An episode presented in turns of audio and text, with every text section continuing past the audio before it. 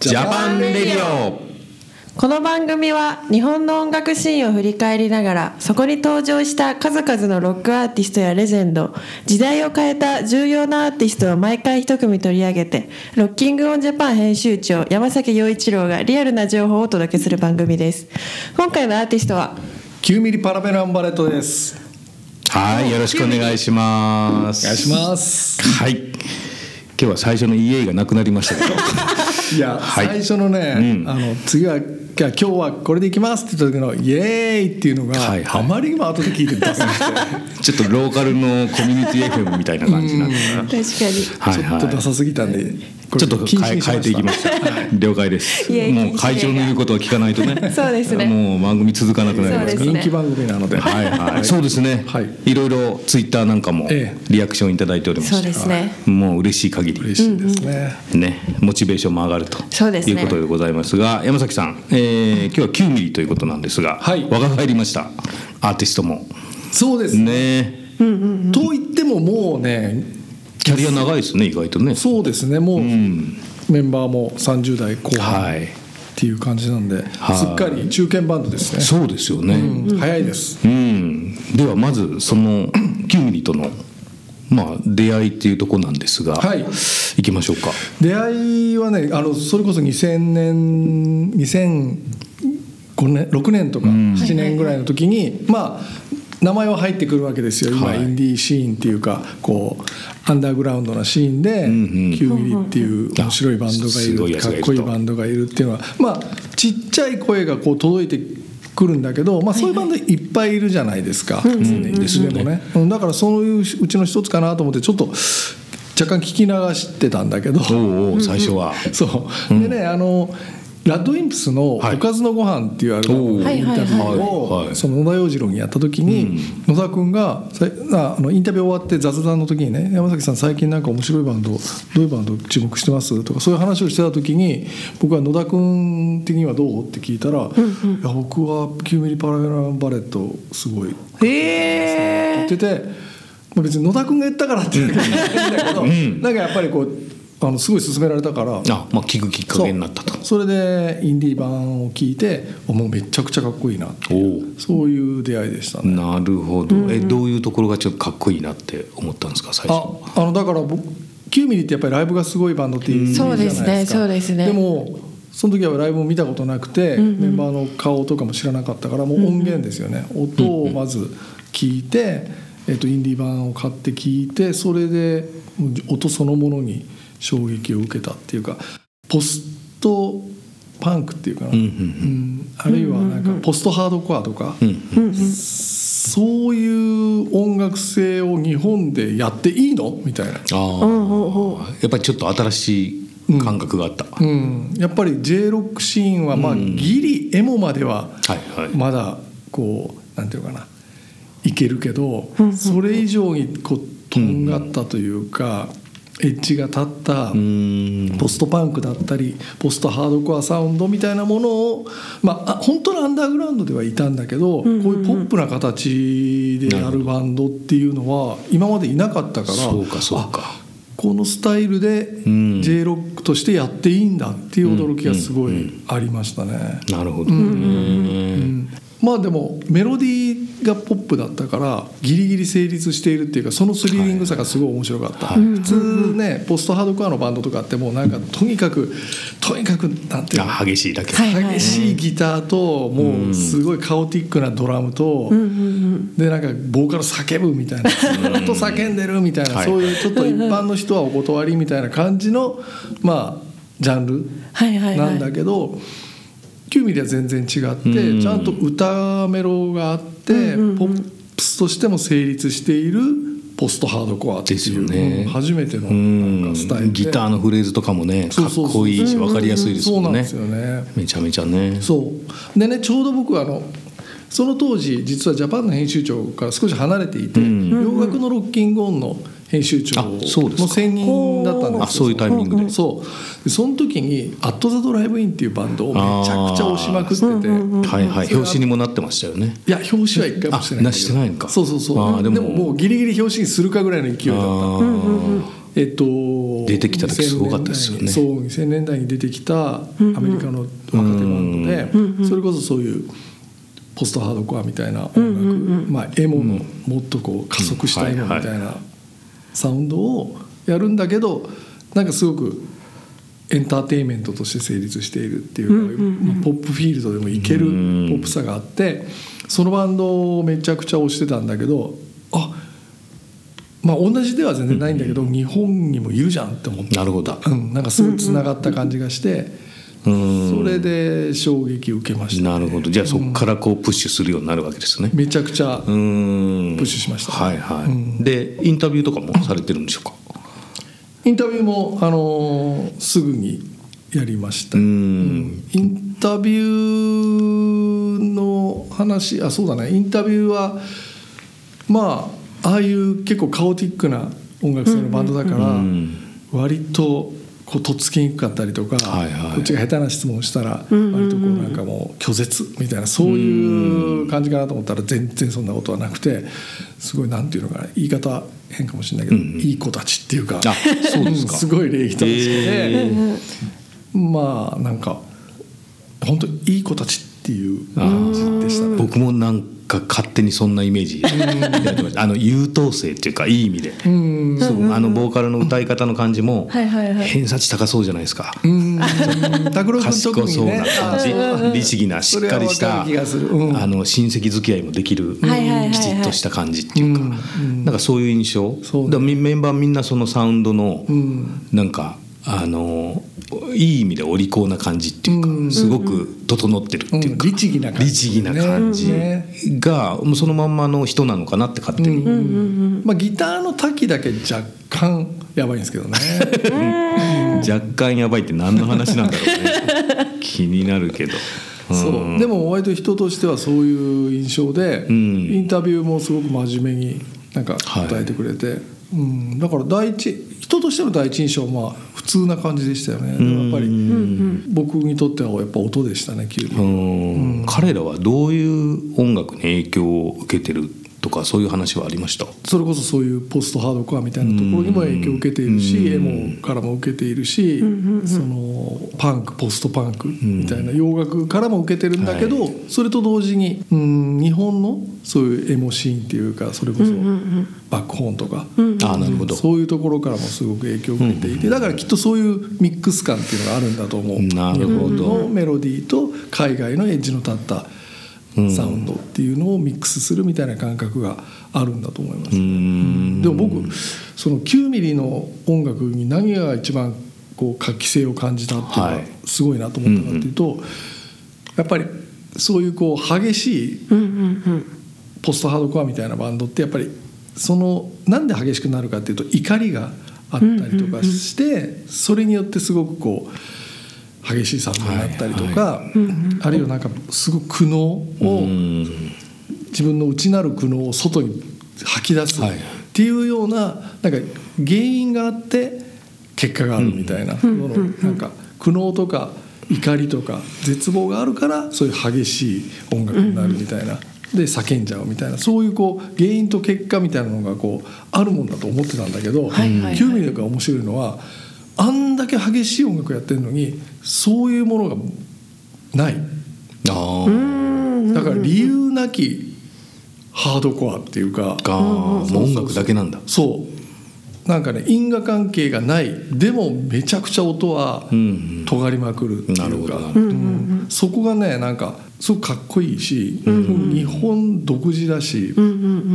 ポップであるその理由なのかなと思いましたね。だからなるほど怒りにか怒り任せでやっぱりハードな音を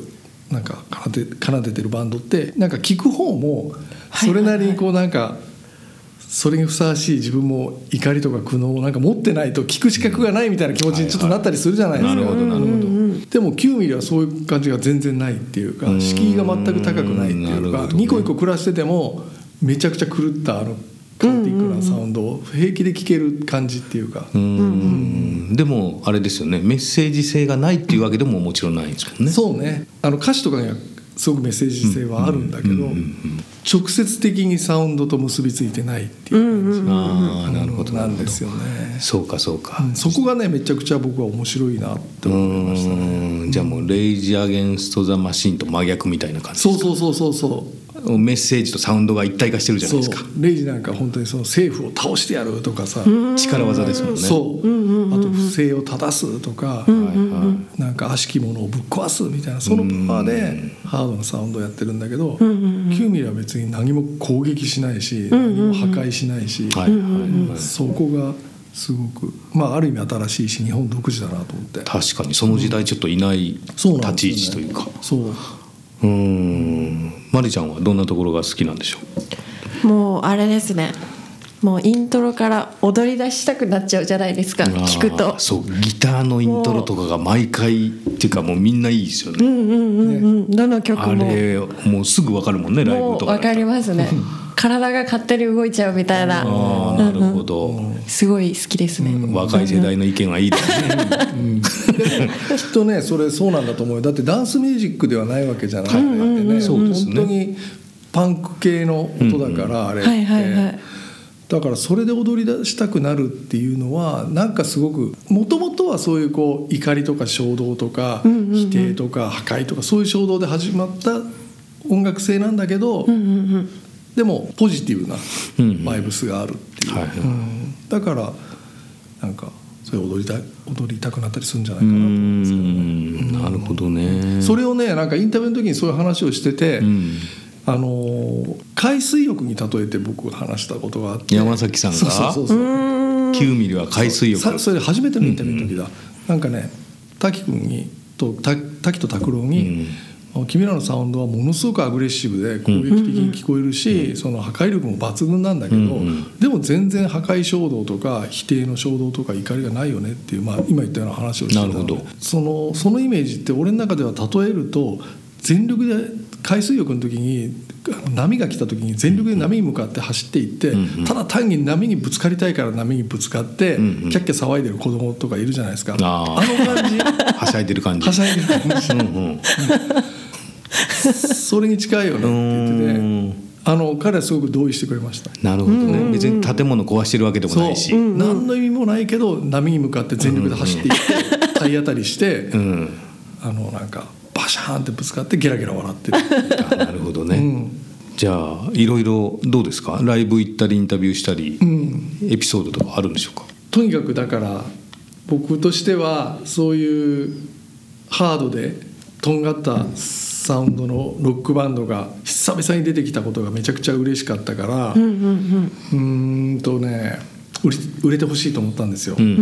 んというかミッシェル以降あんまりそんなにハードなとんがった叫びまくるみたいな音楽って出てきてなかったから。はいはいはい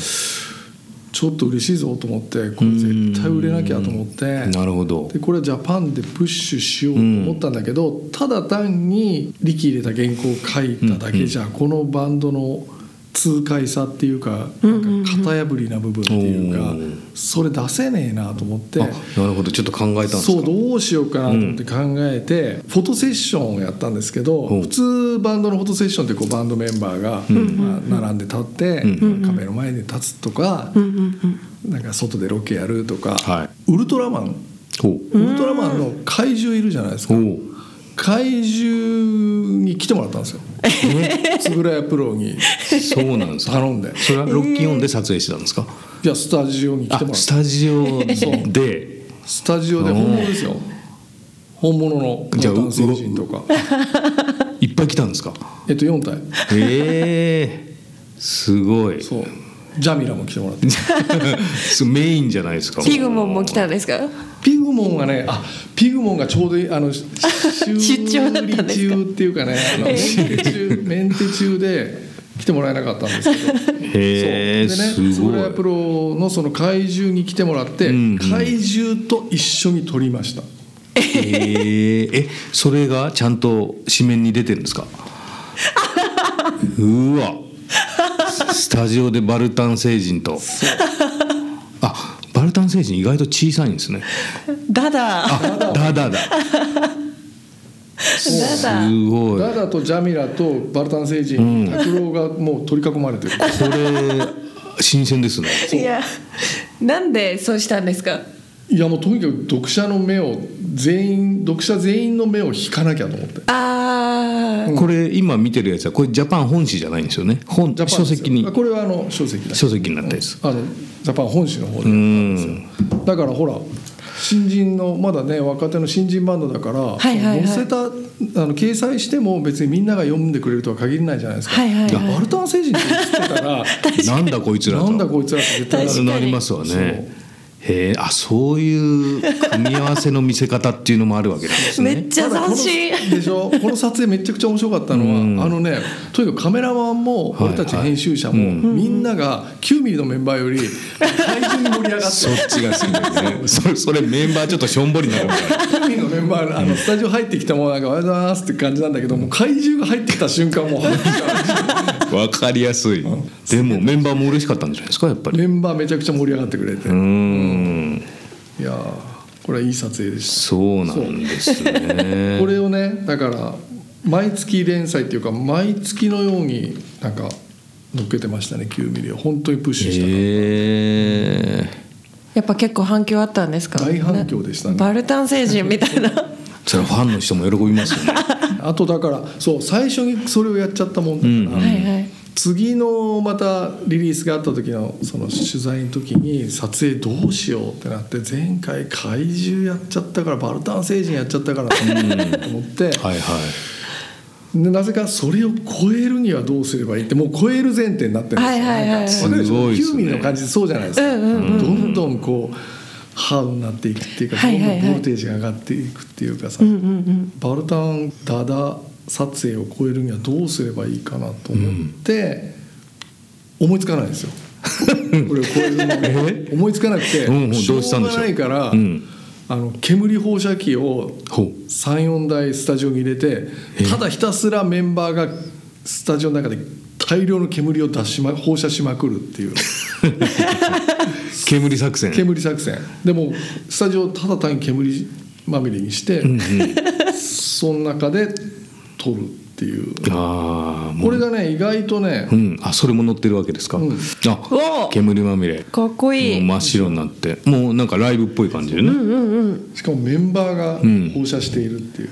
あ本当ですねあなるほどねあすごいあかっこいいあでしょうんうんうんめっちゃかっこいいですねもうあのストーンローゼスがペンキまみれになってるみたそいうななうんですこれでねまたテンション上がってこれもすごい反響あったんですよ、ーんでまた次リリースあるじゃないですか、はいはいでもどうしたんでしょう、どうこれまたこういうのはどうすればいいのかうもん、悩んじゃってまうもうた完全にそういう思考しかないから、うんでもやっぱ思いつかないんですよもう、うんでしょうがないから俺が撮りました 俺があの会社の俺会社ので部屋で撮りましたあ素の状態っていうか普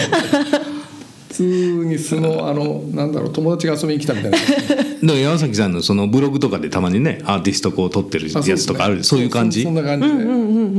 もう普通にラフラフすあよでねもそういう対比があって面白いじゃないですかね。とにかくそういうふうにねこう極端なことをなんかキューミーはしないとってはいはいはいいうのがあってそれがなんか楽しかったですねうーんでも気合い入ってますね。入ってる入ってるうーん人気者になってほしいなと思ってたからそしたらもうあれよあれよという間にね大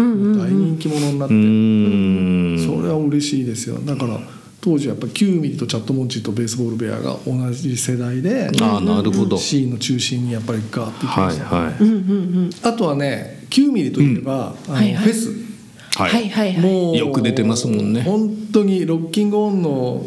開催主催するフェス、イベントは本当に9ミリはもうレギュラーメンバーって言ってもいいぐらい、もう社員かっていうぐうらいん参加してくれて、うん毎回出てくれていてすごくあの助けてもらってるんだけど、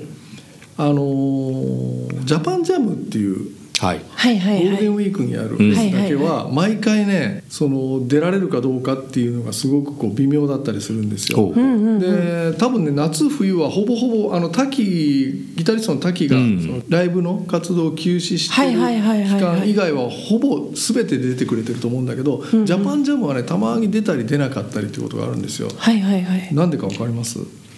なんででしょうね。なんでですなかんか理由があるんでしょうか。滝の実家がその季節田植えなんですよえー農家で農家でほう でそれをあ本当に手伝わなきゃいけないっていうあもうガチで本当農家の理由、んすごいです ねでそんなまたまたプロミュージシャンなのにそれなんかもう言い訳にして本当はジャパンジャム出たくないだけなんじゃないあのーっなるてほどね思うじゃないですか、 違うの本当にね滝県においては滝の田植え参加っていうのは本当に重要なあのなるほどねそれはもう外せないんだ事項みたいですねじゃあもうきっとファンの人知ってるんでしょうね知ってると思いますうよ、んだって滝家の米はあのフェスのなんていうのあのし食べるとこ あフードコート、はいはいはいはいフードコートうんうで店出してね、へ本え当にそうなんですかそマジですかそれめっちゃいいじゃないですか、うん、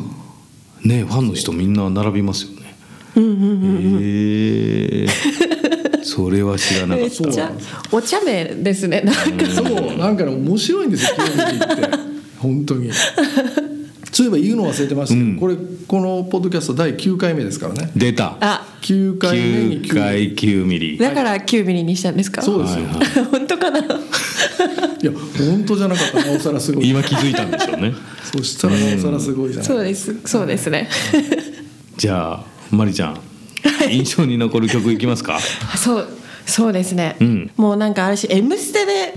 最初に見たのが初めてだったんですけどなるほどその時に「ブラックマーケットブルース」おーを見てびっくりして、うわやばみたいな、めっちゃかっこいいってなって、その時の衝撃が結構でかいんでや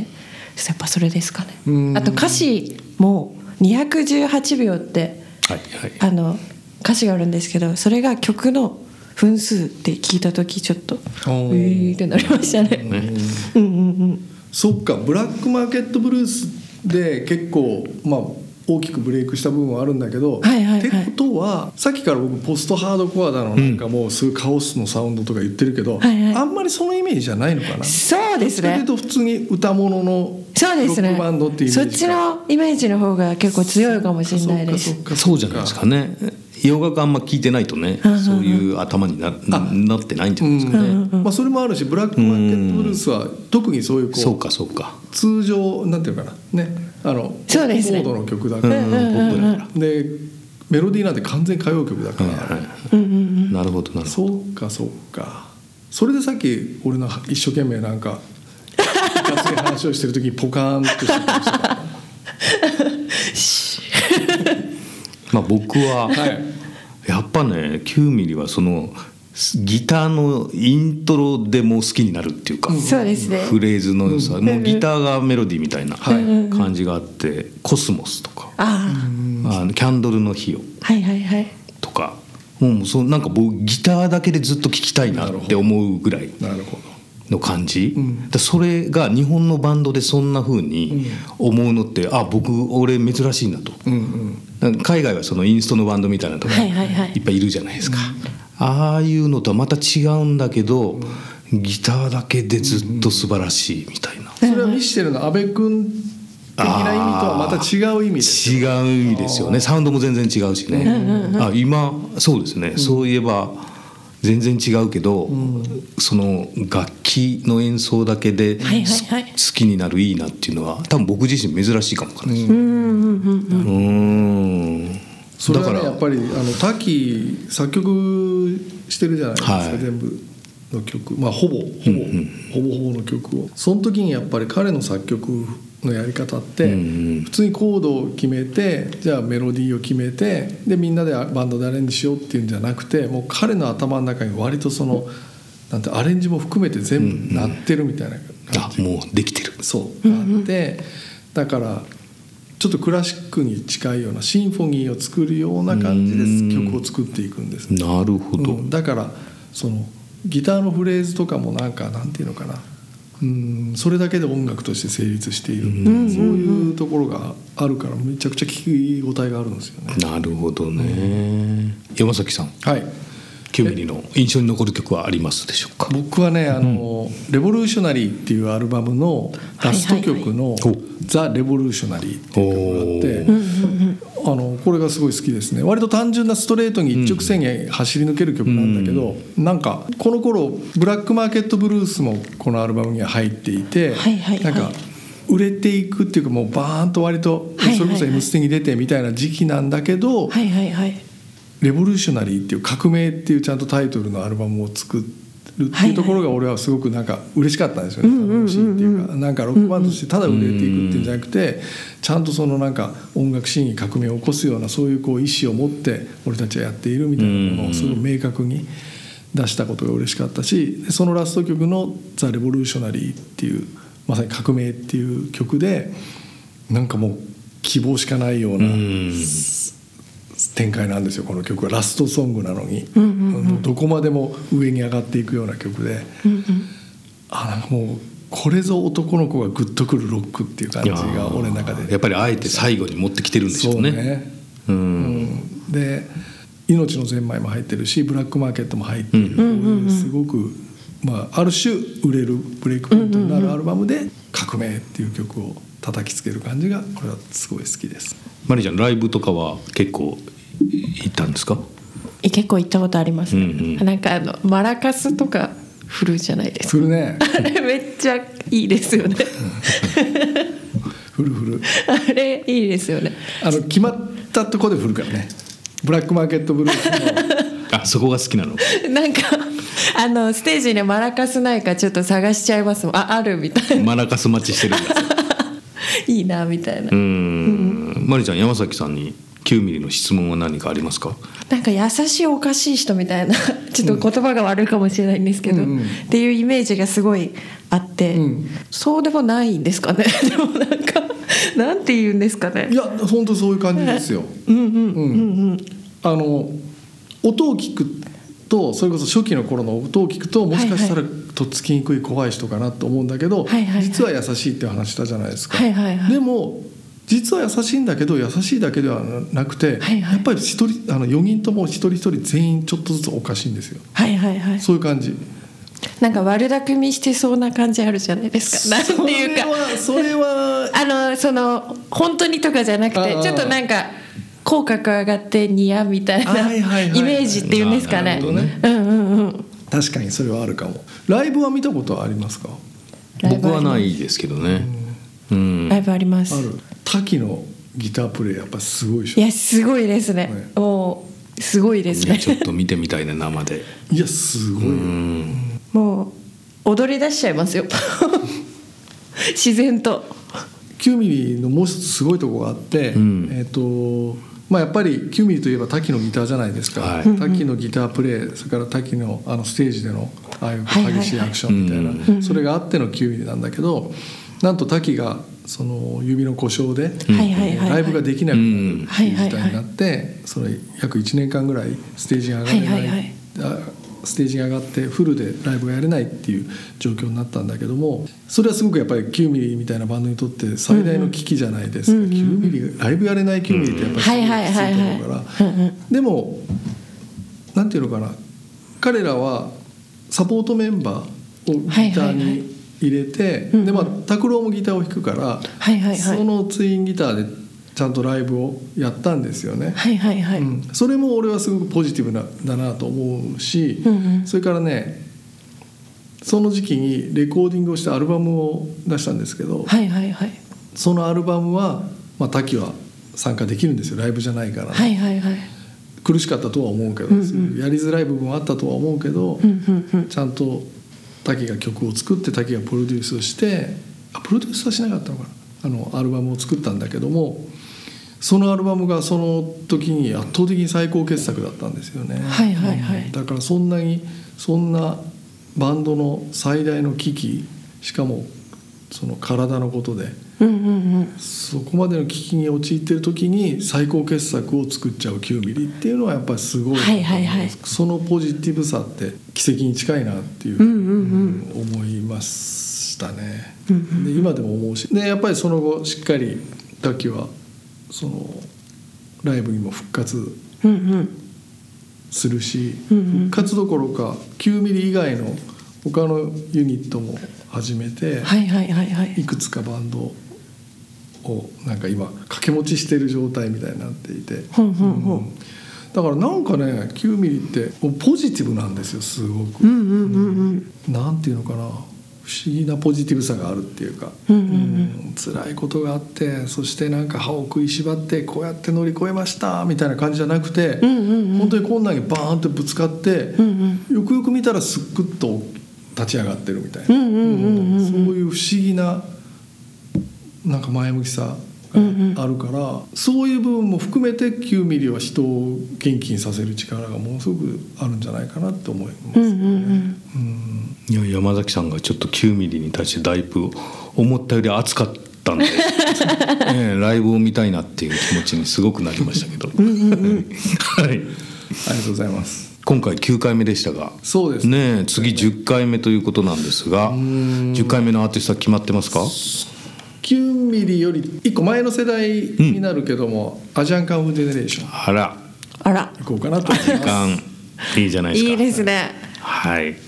ということで今回は9ミリの9回はいということでございましたありがとうございますありがとうございましたありがとうございます